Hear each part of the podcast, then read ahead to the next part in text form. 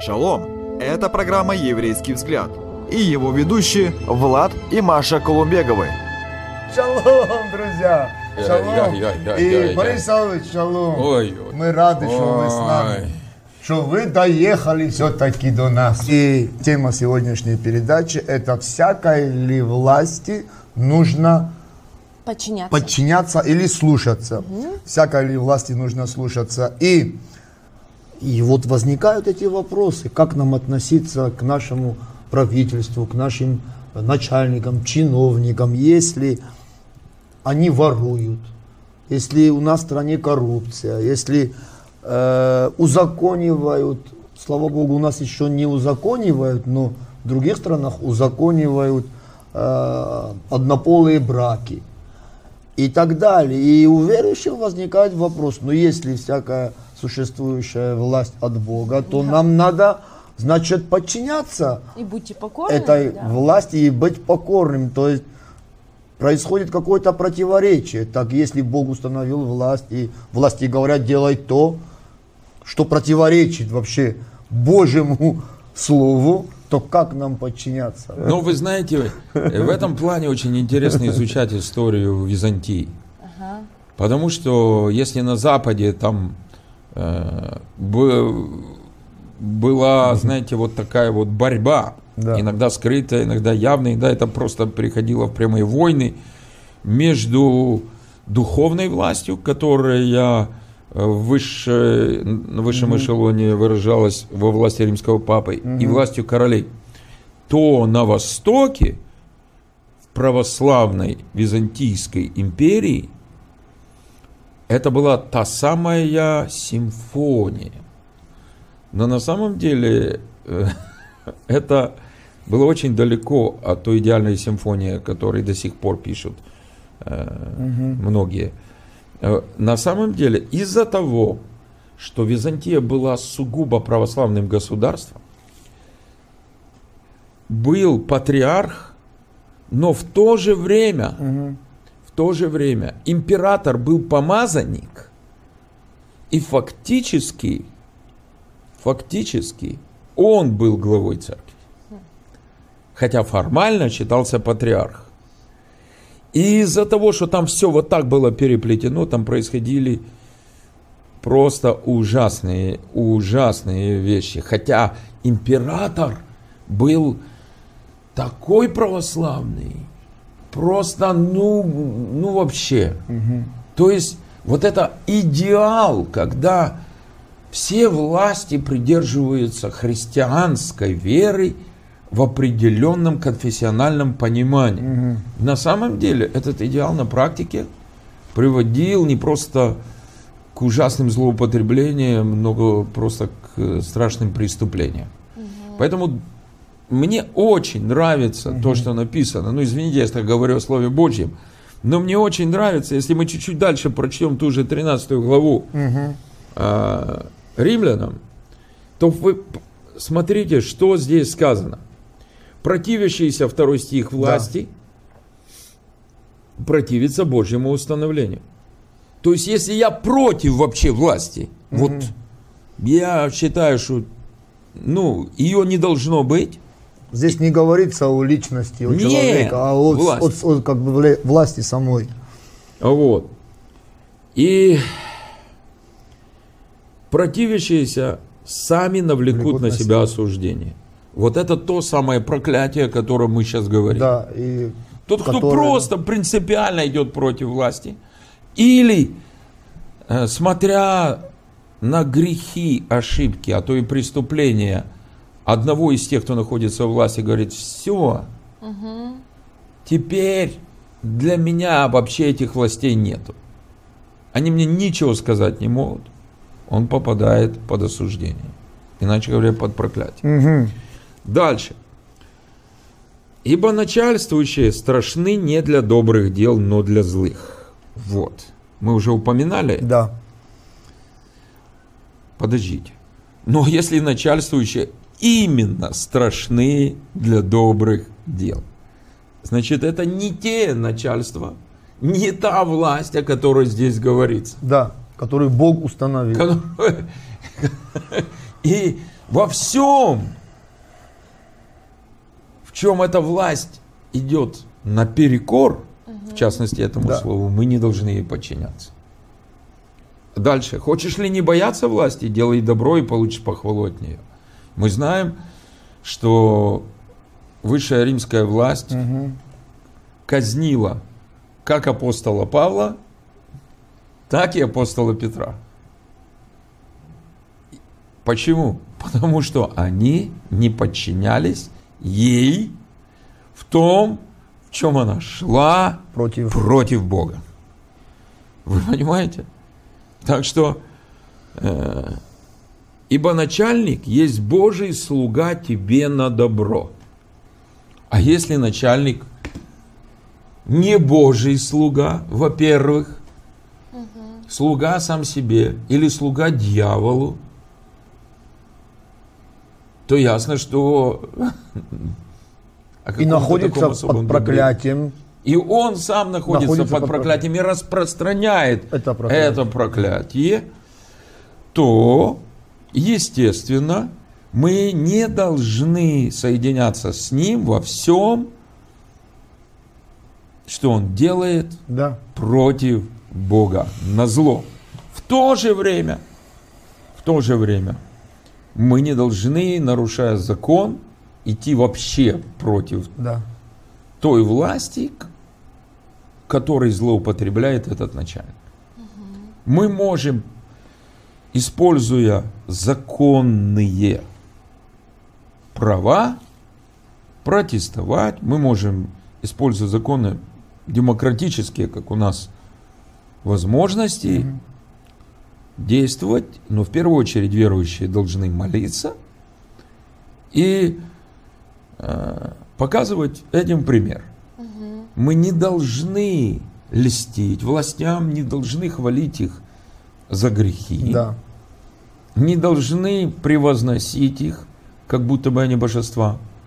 В то же время мы должны уважать власти, даже если эта власть не знает Бога. И часть того, что она делает, явно против воли Божьей. Мы можем участвовать э, в выборах, мы можем Да, участвовать как гражданский долг. в Ну, это да. официальной э, предвыборной агитации, мы можем заявлять о своем мнении и так далее, и так далее. И вот мне нравится пятый стих. И потому надо повиноваться не только из страха наказания, но и по совести. Понятно, что я никогда не смогу повиноваться из веления совести тому, что идет против моей совести, как верующий. Да. Да. Чтобы не было раздвоения. Вот внутри. вам дальнейшие стихи просто хорошо объясняют Да. и первый, и вторую часть первого стиха. Да. То же самое можно с первым Петра. Да. Таким же образом мы это переносим в семейные отношения. И, э, И в духовное. отношения в общении Да, в общении. между наставниками Да. и наставляемыми. Да, мы, наверное, уже... Как раз еще Давайте. к семейной теме вопрос. Давайте. Э, а как же быть мужьям, если жены издеваются над мужьями и делают все, чтобы они их ненавидели? Вот если жена действительно идет против власти, если она провоцирует мужа, если она обзывает его. Ну, поносит ну, его. Да, вот Это серьезный вопрос. серьезный вопрос. И это большая проблема, хочу раз хочу сказать, в наших краях. Как за норма. К сожалению, это серьезная проблема.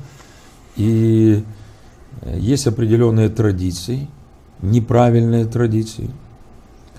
И э, часть этих традиций началась еще до революции. Но потом была революция, гражданская война. Потом были преследования советского режима. В первую очередь всегда страдали мужчины. В войнах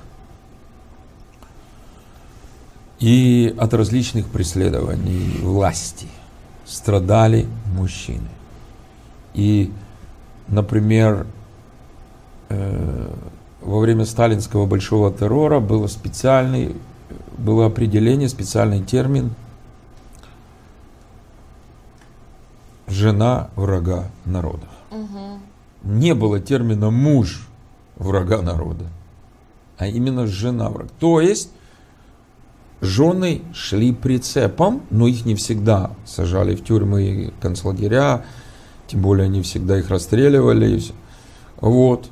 Они шли уже как бы вторым, третьим эшелоном. И даже были дети врагов народа.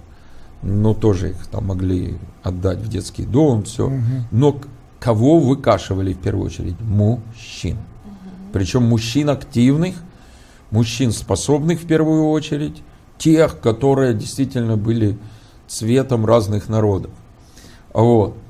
И потом, мало этого, самая страшная война в истории, Вторая мировая, где миллионы, миллионы, миллионы мужчин погибли. Что оставалось женщинам? Миллионы женщин. Они строили свою жизнь сами. Миллионы женщин, потерявшие мужей, братьев, отцов. Они воспитывали детей в одиночестве. Они пахали. На них лежала вся ответственность.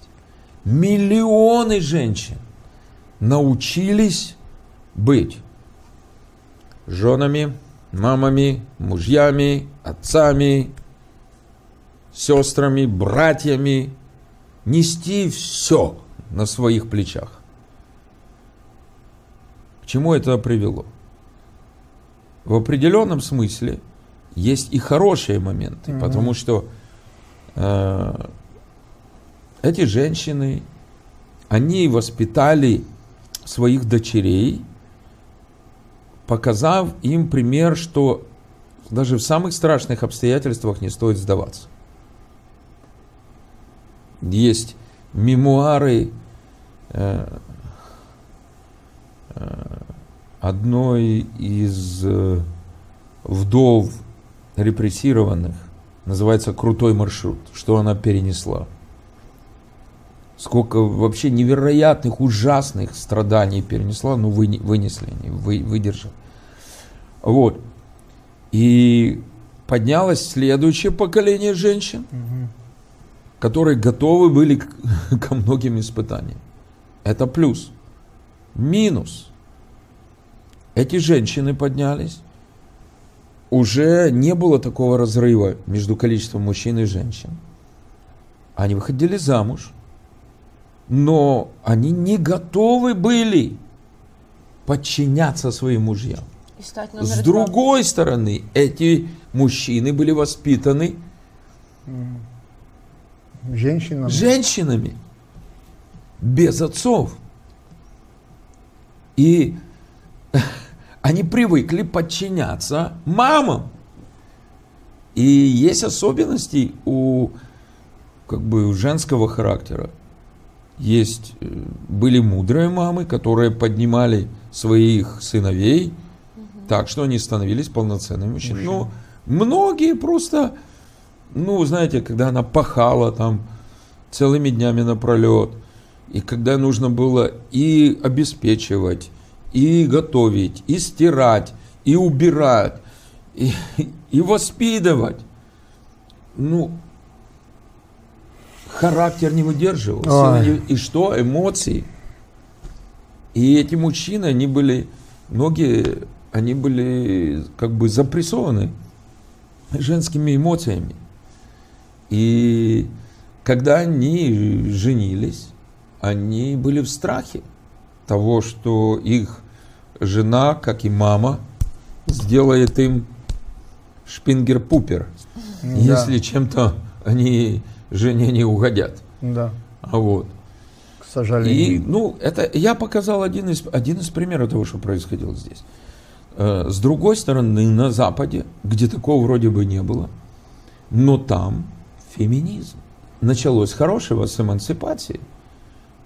Ну, эмансипация в ее э, таких первых приличных формах, это было, ну, восстановление прав женщин. Мгм. А потом это переросло в феминизм. И сейчас феминизм бродит по планете как призрак коммунизма. Вот. И, и там, без этих трагедий, например, в Америке, там просто на самом деле, но многие женщины считают неприличным слушаться мужей.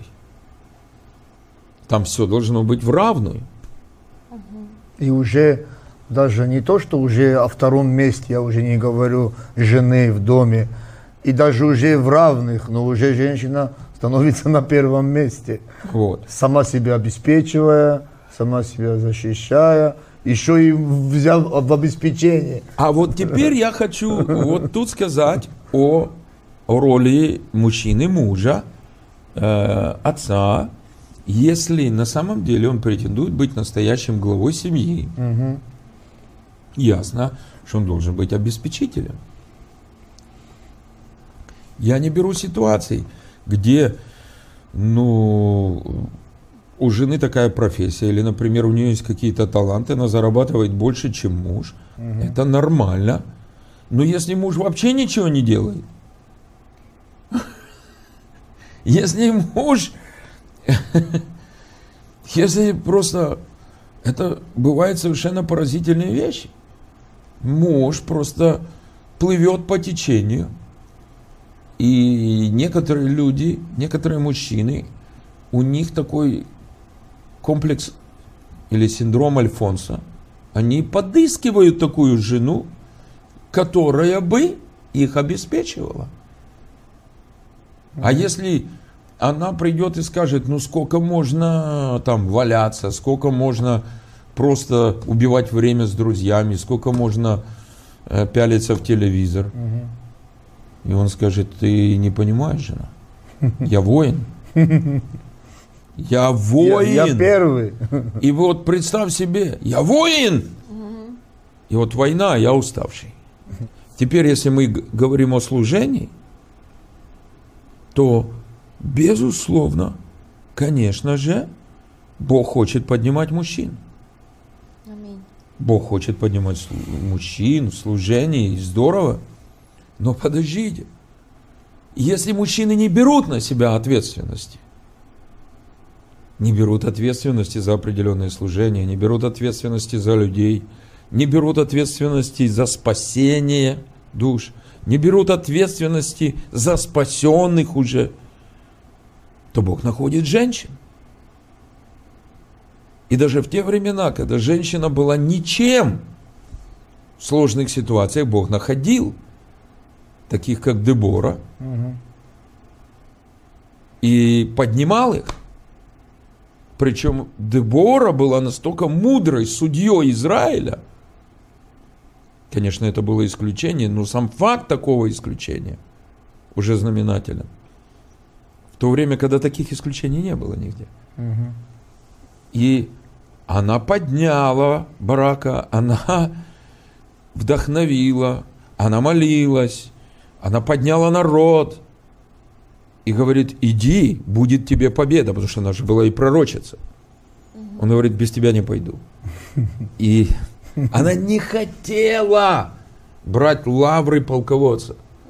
Но она говорит, послушай, если я пойду с тобой, то слава от Бога будет в первую очередь не тебе, а мне. Я хотела, чтобы... Тебе. Вот, вот это правильная позиция женщины, Да. которая, которую Бог поднимает. И не всегда обязательно, чтобы Бог поднял женщину просто потому, что там э, мужчины не захотели подняться. Бывает э, сейчас такие позиции в общинах, в церквах, в разных духовных семьях, где действительно Бог хочет использовать женщину с ее особенными дарованиями. Но если это мудрая женщина, она будет стараться, чтобы также в ее служении поднимались мужчины. И у нас в общине прекрасные сестры-служители, через которых Бог поднимает, не просто спасает сотни мужчин, но поднимает десятки, десятки, десятки, десятки замечательных братьев-служителей.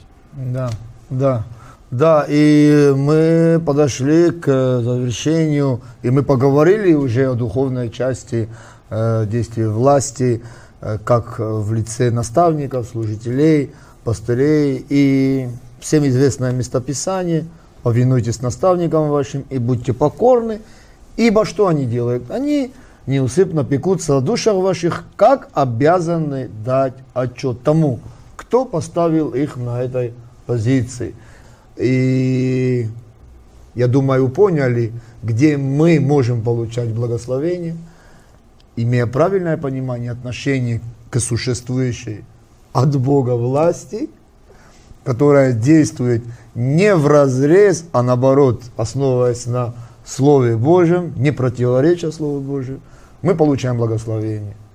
И если мы противимся или, скажем так, не подчиняемся той власти, которая толкает нас против Слова Божьего, мы не будем прокляты. Ни в коем случае. Ни в коем случае. На самом деле, давайте э, иметь уважение к власти. Вот то, что, о чем мы говорили, что даже если они ошибаются, даже если есть какие-то промахи, есть какие-то ошибки, потому что все люди, да, но давайте все-таки хранить вот это состояние сердца уважения и почтения, особенно если это жены, давайте мы будем хранить наш, нашу позицию и доверять Богу нашей семьи, и мы на самом деле очень-очень сильно увидим благословение для всей нашей семьи через наше вот такое положение.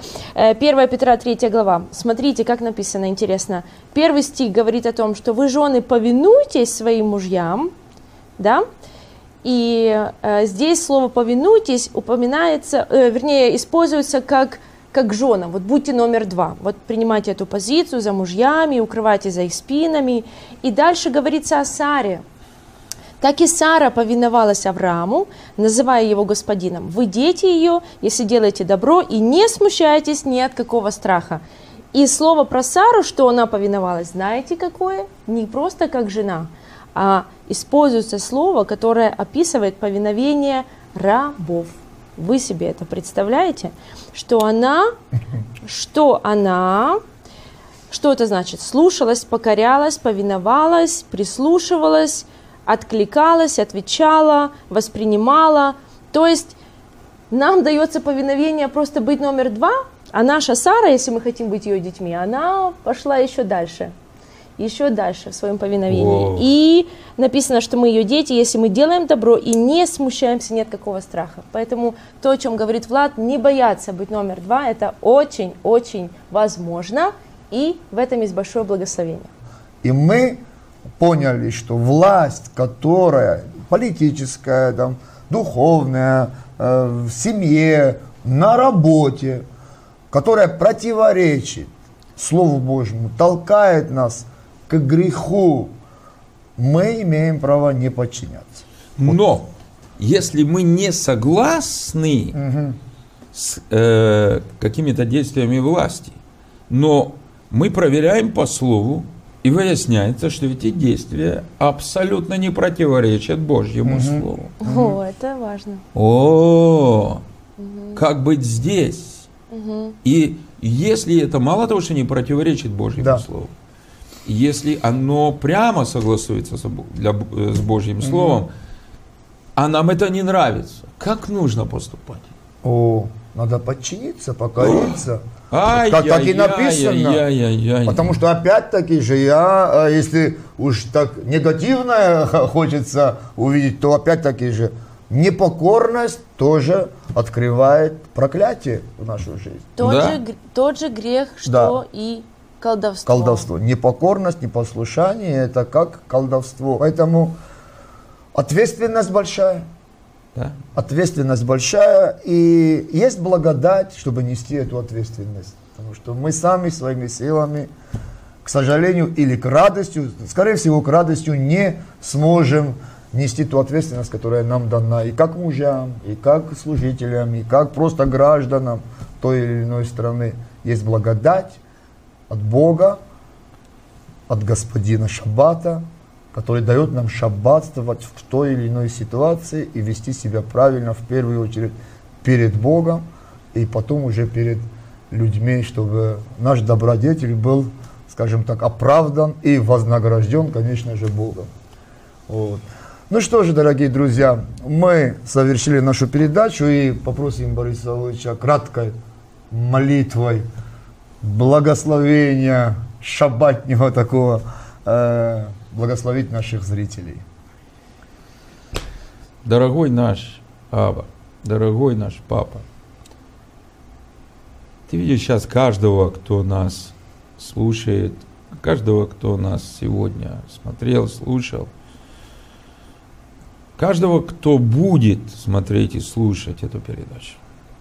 И ты знаешь все, что на сердце у каждого из наших слушателей.